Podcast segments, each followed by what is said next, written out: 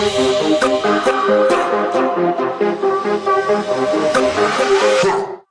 Olá, seres humanos e seres biônicos desse mundão sem fronteiras. Eu sou a Cláudia Medeiros. Alguns também me conhecem como Cláudia Raios no Instagram. Tenho formação em física, mestrado e doutorado em geofísica espacial pelo INPE. Você está aqui no canal Mais que Raios, uma iniciativa pessoal para divulgação científica na área de geofísica espacial e temas. Me acompanhe nas redes sociais Mais que Raios para mais conteúdos e informação. Hoje eu acordei pensando, mas que raios, o que eu gostaria de compartilhar. E eu tive a ideia de criar a Sexta-feira com Livros no canal Mais Que Raios. Então, todas as sextas-feiras eu vou postar um episódio onde eu leio ou comento algum capítulo de um livro que seja de interesse da área científica. Mas o livro que eu queria falar hoje, na verdade, é o livro Sonhos de Einstein, de Alan Lightman. Porém, para eu começar a ler esse livro, ele não é científico, na verdade, mas ele é uma discussão sobre os sonhos, sobre, sobre ideias ou hipóteses que talvez pudessem fazer parte dos sonhos de Einstein mesmo, né? Que seria conjecturas sobre a relação espaço-tempo. E aí eu acho esse livro tão legal no, no sentido científico quanto no sentido filosófico. Ele faz a gente pensar sobre como poderia ser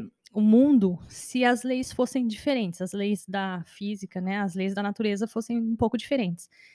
E aí eu queria convidar vocês para viajar nessa história, a leitura dele. Só que antes de falar sobre isso e para falar sobre Einstein, eu não vou falar da minha cabeça, tá, gente? E eu sei que tem muitas literaturas a respeito de quem ou da história de Einstein. Eu vou usar é, um livro de biografias. O texto é de Gerson Ferracini, da editora Scipione, e ele é, é, conta biografias de várias pessoas. E eu vou pegar o trecho que fala sobre Einstein. Depois depois eu coloco mais detalhes sobre essa biografia no, nos detalhes aqui no é, o ponto de vista temporal da época interfere na interpretação das informações, tá? Então, voltando para o texto. Quando cursava a escola secundária, praticamente só demonstrava interesse pela matemática. Seu baixo rendimento nas demais disciplinas o obrigou, na verdade, a sair da escola. Seus pais, então, o levaram à Suíça para estudar. Ali, ao concluir seu curso, ao que consta, auxiliado pelas notas de um amigo, tentou se tornar professor. Tudo o que conseguiu, porém, foi tornar-se funcionário do escritório de patentes da cidade de Berna em 1901. Nesse ano, ele também se naturalizou suíço. Quatro anos mais tarde, entretanto, Einstein publicou nada menos que cinco trabalhos científicos no Anuário Alemão de Física. Um deles oferecia uma explicação para o efeito fotoelétrico. Nesse fenômeno, a luz, ao incidir sobre certos metais, provoca emissão de elétrons. Quanto maior a intensidade da luz, maior é a quantidade de elétrons liberada. A energia dessas partículas, porém, não aumenta, e esse fato permanecia inexplicável pelas teorias então disponíveis. Einstein conseguiu elucidar esse problema aplicando a teoria quântica de Planck. Isso abriria o caminho para que mais tarde levaria ao desenvolvimento da física quântica. Parênteses aqui, tá? Mais um parênteses no texto. É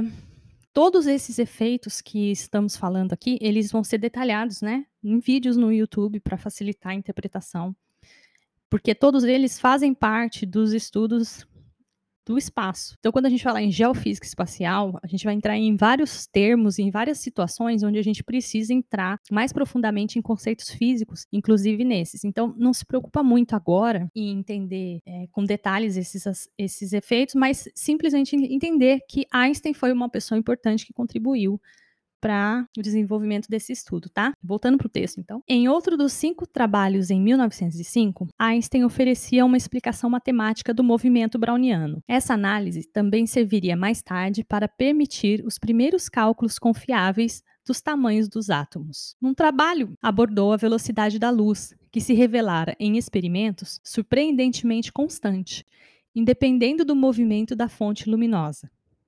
Einstein admitiu que, de fato, essa velocidade independia tanto da fonte quanto do observador. Admitiu também que a luz tinha características quânticas. Essa concepção encerrava a velha disputa sobre a natureza da luz. Ele também suprimiu a necessidade do conceito de éter, ao advogar que no universo não existem nem movimento absoluto, nem repouso absoluto, mas que movimento e repouso são sempre relativos. Essa ideia o levaria à formulação da teoria da relatividade restrita. Essas novas concepções mudaram radicalmente a visão de universo que se tinha desde Newton. Um dos aspectos mais notáveis dessa mudança é que afetava os próprios que deixavam de ser considerados entidades absolutas.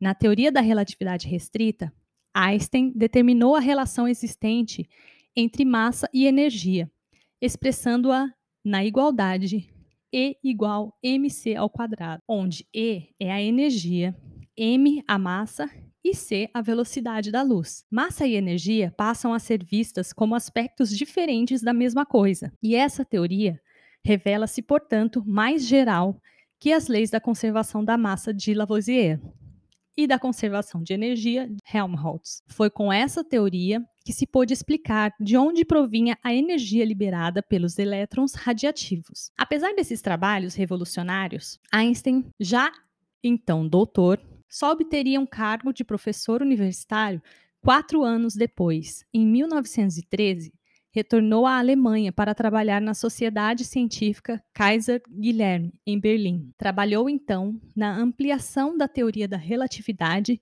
para casos mais gerais, conseguindo, por fim, nela englobar a própria teoria da gravitação de Newton. Um destes é o desvio que a luz sofreria por ação da gravidade. Um eclipse solar ocorrido alguns anos depois, em 1919, serviria para confirmar o desvio teoricamente previsto da luz de algumas estrelas. As medições foram efetuadas em Sobral, no Ceará, aqui no Brasil mesmo. Tais evidências levaram Einstein a ser indicado como concorrente ao Prêmio Nobel de Física, mas as objeções surgidas no meio científico ainda eram tão grandes que ele receberia o prêmio de 1921 apenas pelo trabalho sobre o efeito fotoelétrico. Em 1930, Einstein visitou os Estados Unidos para proferir palestras, mas preferiu ali permanecer, já que o nazismo iniciava sua ascensão na Alemanha. Em 1940, naturalizou-se norte-americano. Durante a Segunda Guerra Mundial, diante da possibilidade de que a Alemanha construísse uma bomba atômica,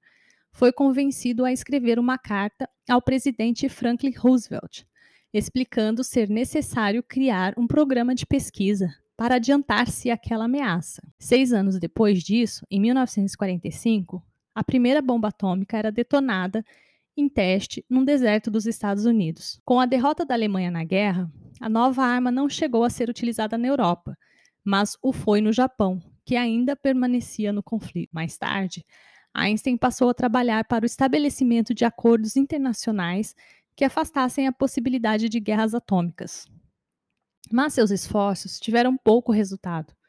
O acúmulo de artefatos bélicos nucleares continuou a crescer e só na década de 1980 se iniciaria o desmonte de parte desse arsenal. Bom, então esse é o trecho que fala. Então, como vocês podem ver, Einstein foi bastante importante para o que a gente tem hoje como um estudo. É o que ele deixou para a gente de relevante e importante está descrito aí nesse texto.